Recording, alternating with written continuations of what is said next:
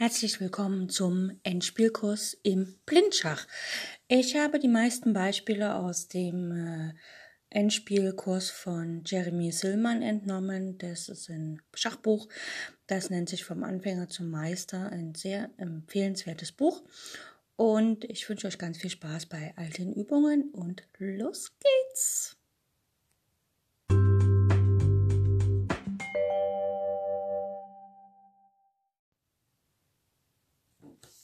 Es geht wieder los mit einer kleinen Taktikaufgabe, so ein bisschen zum Aufwärmen.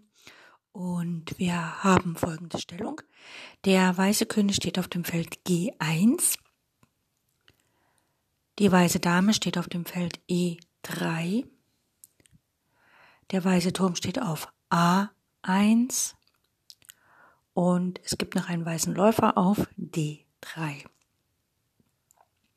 paar Bauern ein auf A3, B2, C2, F2, G2, G3. Schwarz hat den König auf G8, das ist ein weißes Feld, die Dame auf E6, das steht auf der gleichen Diagonale wie der König, ein Turm auf H6, ein Läufer auf B7, das ist auch ein weißfeldriger Läufer, wie der Läufer auf D3 von Weiß. Und Schwarz hat noch fünf Bauern, einen auf A7, B6, C5, also auf dieser Diagonalen, und vor dem König auf G7 und H7.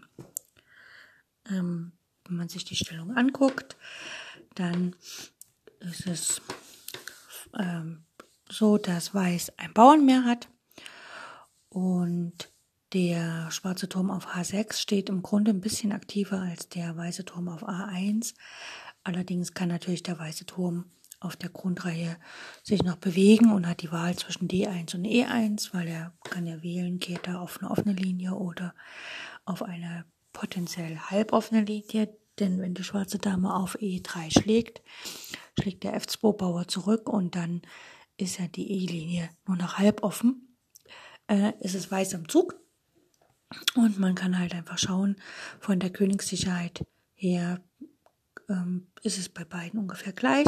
Wie gesagt, der schwarze Turm auf H6 ist schon mehr im Spiel als der weiße Turm auf A1. Weiß ist am Zug und was auffällt ist, dass der schwarze König auf G8 und die Dame, die schwarze auf E6, die stehen auf einer Diagonalen. Das heißt also, der Läufer von D3 könnte potenziell nach C4 gehen und die Dame fesseln. Allerdings könnte dann die Dame den Läufer auf C4 schlagen. Aber wir haben hier noch eine zweite Fesselung. Und zwar können wir ja immer so fesseln äh, auf eine Figur. Also praktisch jetzt, wenn der Läufer nach C4 geht, dann fesselt er die Dame, weil der König hinter der Dame steht. Die Dame könnte also nicht über die andere Diagonale wegziehen. Und man kann aber auch auf dem Feld fesseln. Und zwar, wenn die weiße Dame nach E8 käme, wäre es Schachmatt. Das heißt also, die schwarze Dame ist im Grunde schon auf der E-Linie von der weißen Dame auf E3 gefesselt. Und demzufolge macht es sogar Sinn, als erstes als weißer Läufer C4 zu spielen, denn die schwarze Dame kann auf der Diagonalen sich nicht mehr bewegen, also äh, kann sich nicht von der Diagonalen bewegen, weil sonst der König im Schach steht. Und die schwarze Dame kann sich aber auch nicht auf der Linie bewegen, auf der E-Linie. Also nicht von der E-Linie wegbewegen, weil dann auf E8 Schach droht. Schwarz würde ja jetzt wirklich sehr gerne Dame E6 schlägt C4 spielen, aber wie gesagt, dann kann die weiße Dame von E3 auf E8 matt setzen. Demzufolge kann sich die Dame da nicht bewegen und die schwarze Dame kann natürlich nicht die Dame auf E3 schlagen, weil der Läufer, der sonst Schach bietet. Demzufolge bleibt hier schwarz nur noch, dass er einfach ähm, die Dame deckt mit von mir aus Läufer C8. Die Dame ist ja schon gedeckt durch den Turm auf H6, aber eben noch ein zweites Mal. Und das hindert aber Weiß nicht daran, auf E6 zu schlagen. Also Läufer C4 schlägt auf E6 mit Schach. Und dann kann der schwarze Turm von H6 auf E6 zurückschlagen, denn er ist ja noch gedeckt vom Läufer auf C8. Und jetzt hat halt die Dame, die weiße Dame, kann äh, auf verschiedene Felder gehen. Hm, ja, man kann halt überlegen, okay, spielt man einfach Dame D3 und droht damit ähm, Dame D8 Schach, dann fällt der Läufer. Oder spielt man halt Dame F4 zum Beispiel und droht damit auch Dame C7 bzw. Dame B8, was dann mindestens einen Bauern kostet oder wie gesagt den Läufer, wenn es ganz dumm geht. Ne, das ist vielleicht, ähm, vielleicht ist Dame F4 einfach der beste Zug, damit dann die Dame nach B8 oder C7 gehen kann, beziehungsweise die Dame den Turm nochmal fesseln kann mit Dame C4. Dann kann der Turm sich nicht bewegen und dann kann der eigene Turm nach E1 gehen und der Turm fällt noch, beziehungsweise äh, Weiß kann dann noch eine Figur runtertauschen und hat mit der Dame ein gemütliches Spiel und kann die Partie für sich entscheiden. Also in der Ausgangsstellung, wie gesagt, die Dame ist sozusagen nach Läufer C4 ist die schwarze Dame auf E6 in einer sogenannten Kreuzfesselung steht sie drinnen. Sie kann sich also gar nicht mehr bewegen.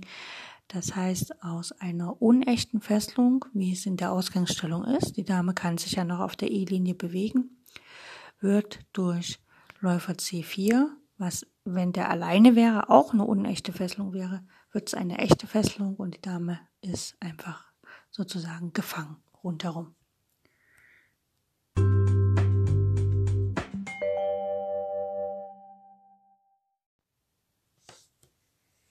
In unserem Endspielkurs geht es heute weiter mit dem Endspiel König und Läufer und zwei Bauern gegen König und Läufer. Und zwar ungleichfarbige Läufer. Das heißt also, die eine Seite hat einen Läufer auf weißen Feldern und die andere auf schwarzen Feldern oder umgekehrt. Der Bauernpartei hat den Läufer, schwarzfeldrigen Läufer und der König ohne Bauern hat den weißfeldrigen Läufer. Äh, ja. Äh, bei ungleichfarbigen Läufern sollte bei jedem sofort die Alarmglocke losgehen, denn hier droht immer ein enttäuschendes Remis vor allem, wenn die beiden Mehrbauern, also wenn die beiden Bauern nur eine Linie Abstand voneinander haben, dann halten der König und der Läufer ähm, sozusagen gemeinsam oft tatsächlich das Remis. Und wir schauen uns hier eine Stellung an, die das ein bisschen verdeutlicht. Und zwar steht der weiße König auf dem Feld F5, der schwarze Läufer auf dem Feld, äh, der weiße Läufer auf dem schwarzen Feld B4 ein Bauer auf D6, das ist auch ein schwarzes Feld, und ein Bauer auf F4, das ist auch ein schwarzes Feld. Schwarz hat den König auf D7, also schon vor dem Bauern und vor dem Umwandlungsfeld, und den Läufer auf B3.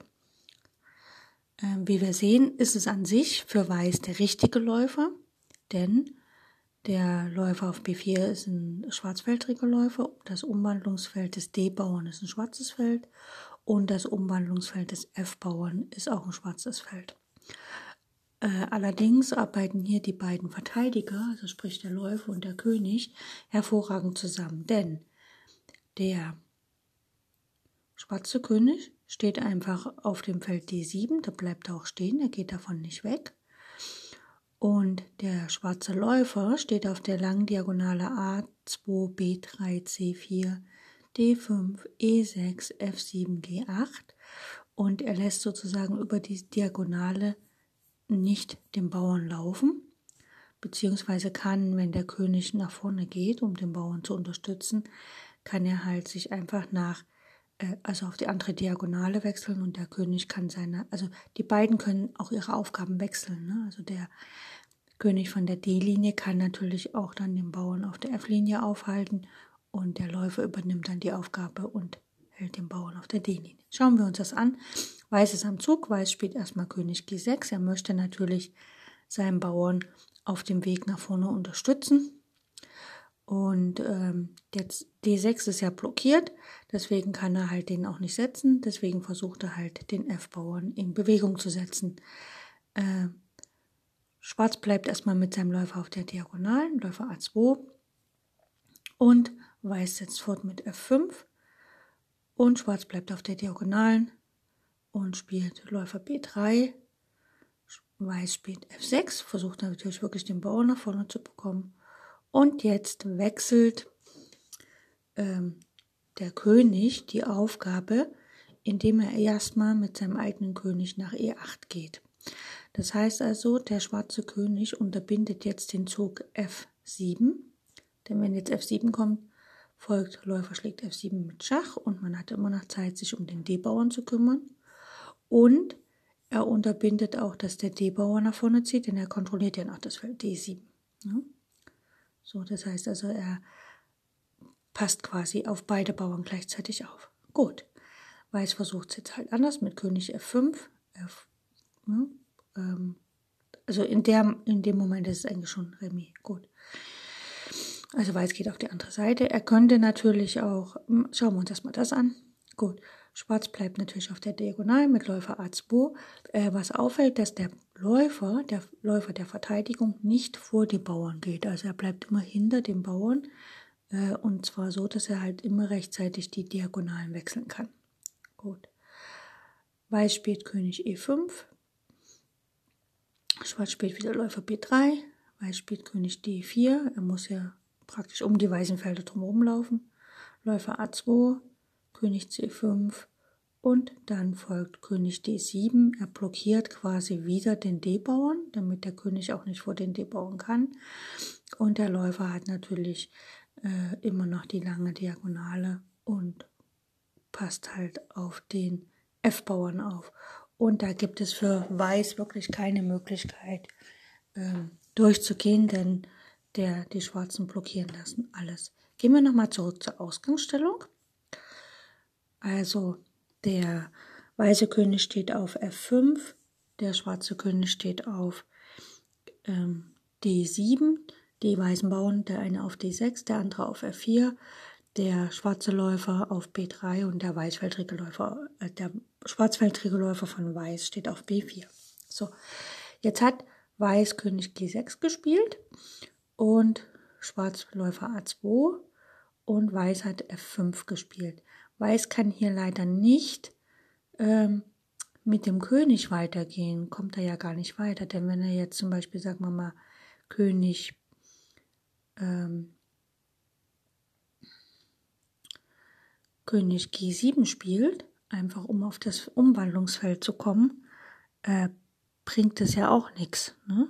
Also er kommt dann gar nicht, ähm, er kann sich ja quasi gar nicht zwischen seine beiden Bauern stellen, um den F-Bauern von der anderen Seite sozusagen zu schützen oder zu verhindern, dass der König E8 spielt.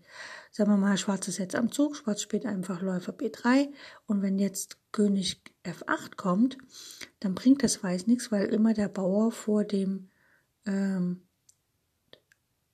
vor dem König sozusagen stehen bleibt. Also Schwarz spielt jetzt Läufer D4 von mir aus, dann kommt F5, dann Läufer B, äh, Läufer D5 war das, dann Läufer B3 von mir aus, dann kommt F6, dann kommt Läufer A2 und wenn jetzt äh, wenn jetzt Schwarz, äh, wenn jetzt Weiß F7 spielt, dann äh, ist es ja so, dass er halt mit dem, mit dem Bauer, also mit dem König zur Seite gehen will. Und da muss natürlich ähm, sich ähm, Schwarz was einfallen lassen. Denn nach F7, wenn jetzt Schwarz einfach Läufer, sagen wir mal, D5 spielt, dann kann ja der König einfach zur Seite gehen.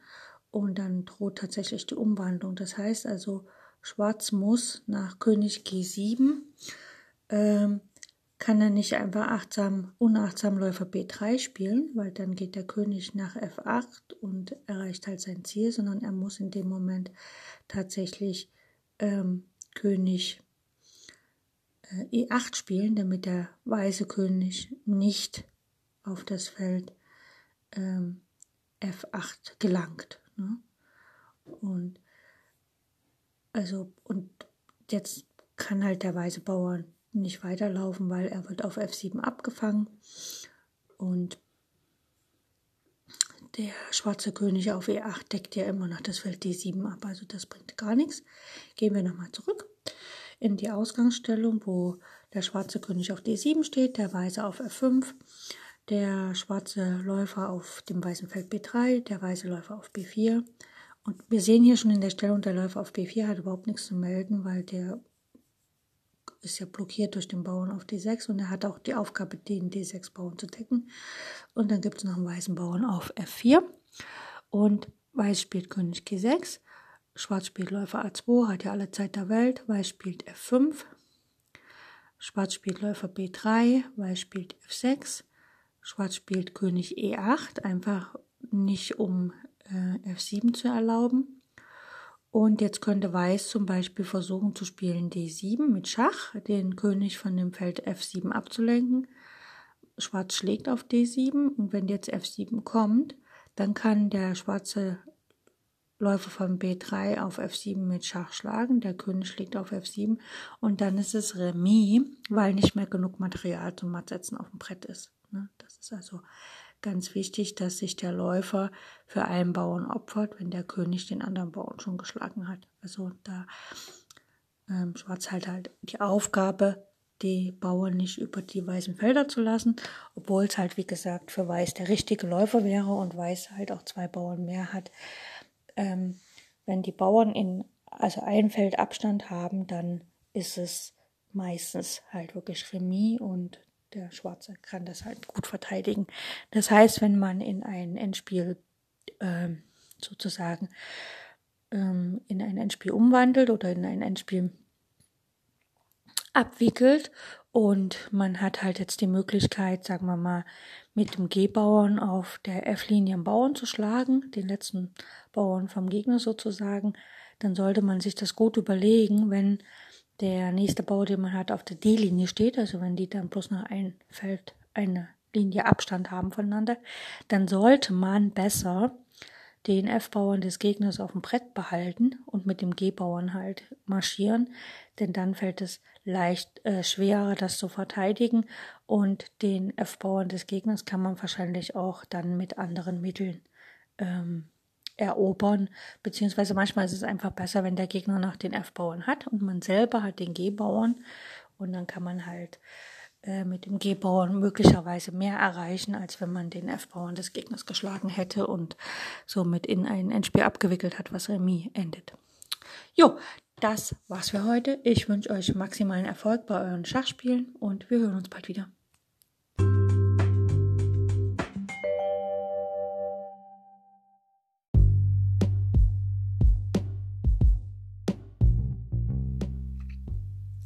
In jüngster Zeit ist die Bedeutung des Endspiels stark gewachsen.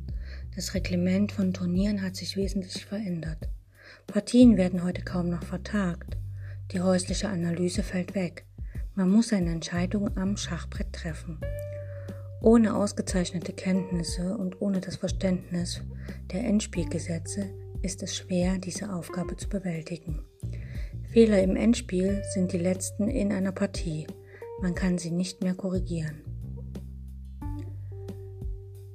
In meinem Endspielkurs behandle ich die Theorie, die Analyse und die Technik des Endspiels, also alles, was ein Schachspieler über dieses Partiestadium wissen muss.